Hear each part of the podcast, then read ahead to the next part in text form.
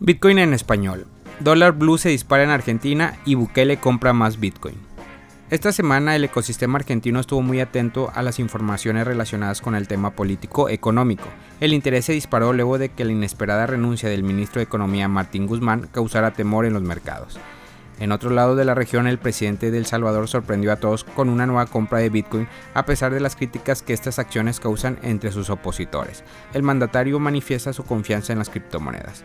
Para ir detalle de las noticias de cada país de habla hispana durante la pasada semana, dejamos el más reciente, Argentina. Luego de la renuncia de Martín Guzmán, ministro de Economía de Argentina, ocurrido el sábado 2 de julio, se generó un estado de incertidumbre del mercado cambiario. Desde ese día, los ciudadanos comenzaron a mostrar mayor interés por adquirir tanto el llamado dólar blue, el que se comercia de forma no oficial, como stablecoin. Para el lunes 4 de julio, más argentinos acudieron a la plataforma de criptomonedas para comprar más Bitcoin y stablecoin como Tether, Binance USDC y DAI buscaron con ello adquirir activos que le ofrezcan mayor resguardo de valor antes de los temores de que la delicada situación económica del país se complique aún más debido a los factores políticos.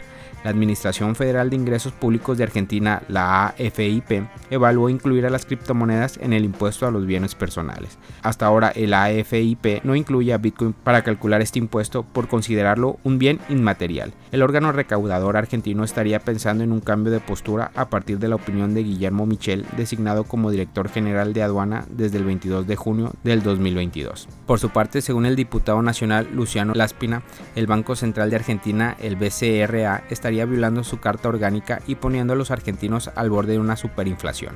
El funcionario miembro del bloque Junto por el Cambio tuiteó que desde la reforma de la carta orgánica que tuvo en el 2012 el BSRA es la rueda de auxilio del Tesoro pues permite financiarlo con reservas. En su opinión, el organismo abusó del artículo 18. Este establece que la entidad financiera puede comprar y vender títulos públicos en el mercado, con fines de regulación monetaria, cambiaria, financiera y crediticia. En este contexto, la Dirección General de Aduana reportó la incautación de más de 2.000 unidades de hardware utilizados para minar Bitcoin. Alegan estar ante un caso de sobrefacturación en la importación de los equipos. El costo total de los 2.233 mineros incautados asciende al 21,9 millones de dólares, promediando unos 10.000 por unidad. Sin embargo, según las investigaciones llevadas a cabo por aduana, el precio real de estos equipos oscila entre los 5.700 y los 7.700 dólares por unidad. Adicionalmente se espera que más de un millón de argentinos tengan acceso a pagos con Bitcoin luego de la integración de la red Lightning de Bitcoin de Limon Cash, un broker de ese país. Entre el 11 y el 13 de agosto en el Centro de Convenciones de Buenos Aires se llevó a cabo el encuentro ETH Latam. Allí se presentarán diversos exponentes con roles protagonistas en el ecosistema de Ethereum y las criptomonedas. Colombia. El gobierno saliente de Colombia esta semana lanzó una guía para la adopción de blockchain que, según explica, servirá para explicar esta tecnología a los diferentes ministerios y organismos de la administración pública. De acuerdo a los señalamientos del ministro de Tecnología, de la Información y Comunicación de Colombia, el MINTIC, el documento contiene una serie de lineamientos para el desarrollo de proyectos basados en blockchain. Ahí se brindan herramientas para que los proyectos sean diseñados y operados de forma organizada, escalonada y estructuradamente, tomando en cuenta la consideración que aportan los interesados en el organismo gubernamental. Costa Rica. Los planes de alcanzar una economía circular basada solo en Bitcoin han tenido logros significativos en Dominical, un pueblo costero ubicado en el Pacífico Sur de la provincia de Puntuaras en Costa Rica. En apenas seis meses el equipo de Bitcoin Jungle ha logrado que más de 30 locales del distrito de Bahía Ballena acepten pagos en Bitcoin. Es un cambio notorio, considerando que a principios del año el criptoactivo solo se usaba para pagos en un mercado local. La idea del proyecto es dejar atrás la inflación, la mala gestión económica y los riesgos del dinero fiat que tienden a desaparecer de las manos de los usuarios por la pérdida del poder adquisitivo. El Salvador. En medio de la caída del precio de El Salvador compró 80 Bitcoin a 19 mil por unidad, según anunció el presidente Nayib Bukele a través de Twitter. El país centroamericano posee ahora 2.271 Bitcoin como parte de su tesoro nacional, tal como lo mostró el mandatario en un gráfico que añadió a su mensaje.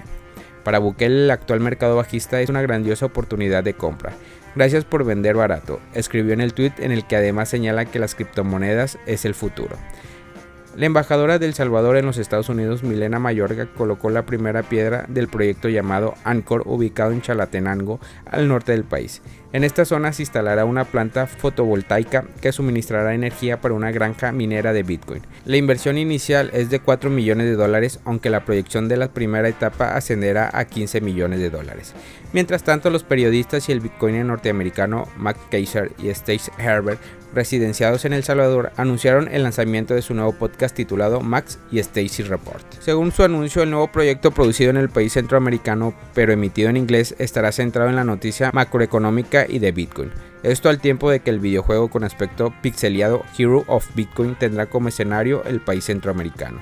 Desde la cuenta de Hero of Bitcoin en la red social Twitter mostraron interés en incluir al presidente Nayib Bukele como uno de los protagonistas del videojuego. España. El exchange Coinbase, que opera en Estados Unidos y una gran cantidad de países, ahora quiere ampliar su campo de acción en Europa. Actualmente está en proceso de registro en España, Francia, Italia y Países Bajos. De acuerdo a la información suministrada por el vicepresidente de Desarrollo de Negocios e Internacional, Nana Muregesan, el plan de expandirse a nivel internacional buscan con ello impulsar el ingreso de una mayor cantidad de usuarios de Europa, donde ya tienen presencia en países como Reino Unido, Irlanda, Alemania y Suiza. Lograrían así operar en unos 8 países de la región. Honduras.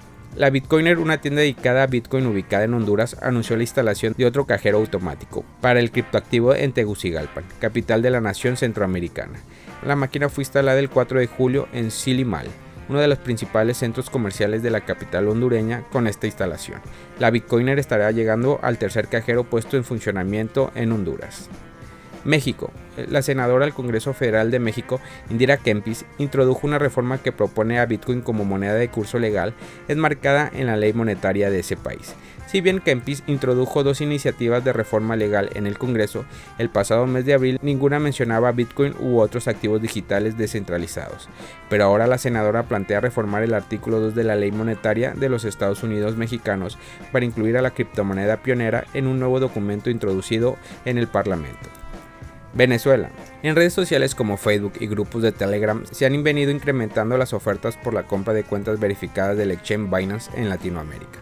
Según denunció la abogada especialista en el área de la fintech y criptomonedas, Ana Ojeda, en las redes sociales se puede ver a usuarios que ofrecen desde mil dólares hasta dos mil dólares. La abogada alerta a los usuarios principalmente de Venezuela que la compra de esta cuenta estaría impulsada por intereses poco claros que pueden perjudicar al titular y llevarlo a la cárcel. Uno de ellos es que algunas personas tengan problemas para verificar su identidad. También, y mucho más grave, es que las cuentas sean utilizadas para actividades ilícitas.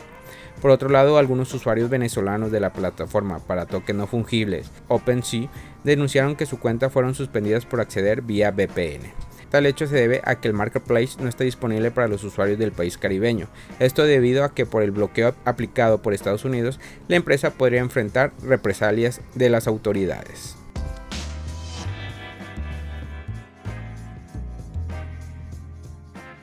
Bitcoin se mantiene sobre los 19.500, LUNC y USTC caen con fuerza y el mercado va a la baja. El invierno cripto aún sigue presente en el mercado y en esta oportunidad Bitcoin y las principales monedas digitales van a la baja. Destacan ciertos casos positivos y negativos con fluctuaciones interesantes. Comenzamos con Bitcoin, principal referente del mercado cripto, moneda que ahora va a la baja y se cotiza a unos 19.685 dólares por unidad, capitalizando ligeras pérdidas cercanas al 1% en las últimas 24 horas. De acuerdo con una información publicada en criptomercados Diario Bitcoin y CoinMarketCap, se aprecia que durante buena parte de la jornada el precio de Bitcoin se mantuvo sobre los 20 mil dólares. Sin embargo, poco antes de las 5 de la mañana hora de Nueva York, su cotización cayó de forma pronunciada y llegó a su punto más bajo a las 9.30 am del 5 de julio a tocar 19.341 dólares por unidad. Desde entonces el mercado se ha recuperado ligeramente y actualmente ronda los valores antes mencionados. Tal y como lo informamos al inicio, a esta hora la mayoría de los exponentes del mercado cripto van a la baja, sin embargo, la queda más abrupta las capitalizan los tokens del ecosistema Terra Classic, LUN y USTC. Comenzando con la que en su momento fue la stablecoin del ecosistema de Terra, USTC, que ahora capitaliza una caída del 14,29% en las últimas 24 horas, cotizando a unos 0,06 dólares por unidad, figurando como las principales perdedoras de la jornada. Le sigue Lunk, antiguamente conocida como Luna en la versión previa de Terra, la cual va a la baja con pérdida del 9,6% en comparación a lo visto el día de ayer, cotizando a esta hora a unos 0,00011 dólares por unidad pero no todo fue pérdidas el 5 de julio, ya que pese a la caída del mercado en general hubo ciertos exponentes conocidos que fueron a la alza. La principal ganadora del día es Basic Attention Token, BAT, la cual aumentó más de un 9% en las últimas 24 horas. En otras ganadoras destacan Polygon, Matic y ApeCoin Ape, las cuales ganan más del 3% a esta hora. También tenemos a Cosmo Atom entre los ganadoras con un aumento del 2,4% de cara a lo visto del día de ayer. Familia Criptomonedas al Día BTC. Gracias por escuchar mi podcast. Recuerda que nos puedes encontrar en YouTube, en Facebook, Instagram, TikTok como Criptomonedas al Día BTC. Sígueme en mis redes sociales y no te pierdas todo sobre el mundo cripto.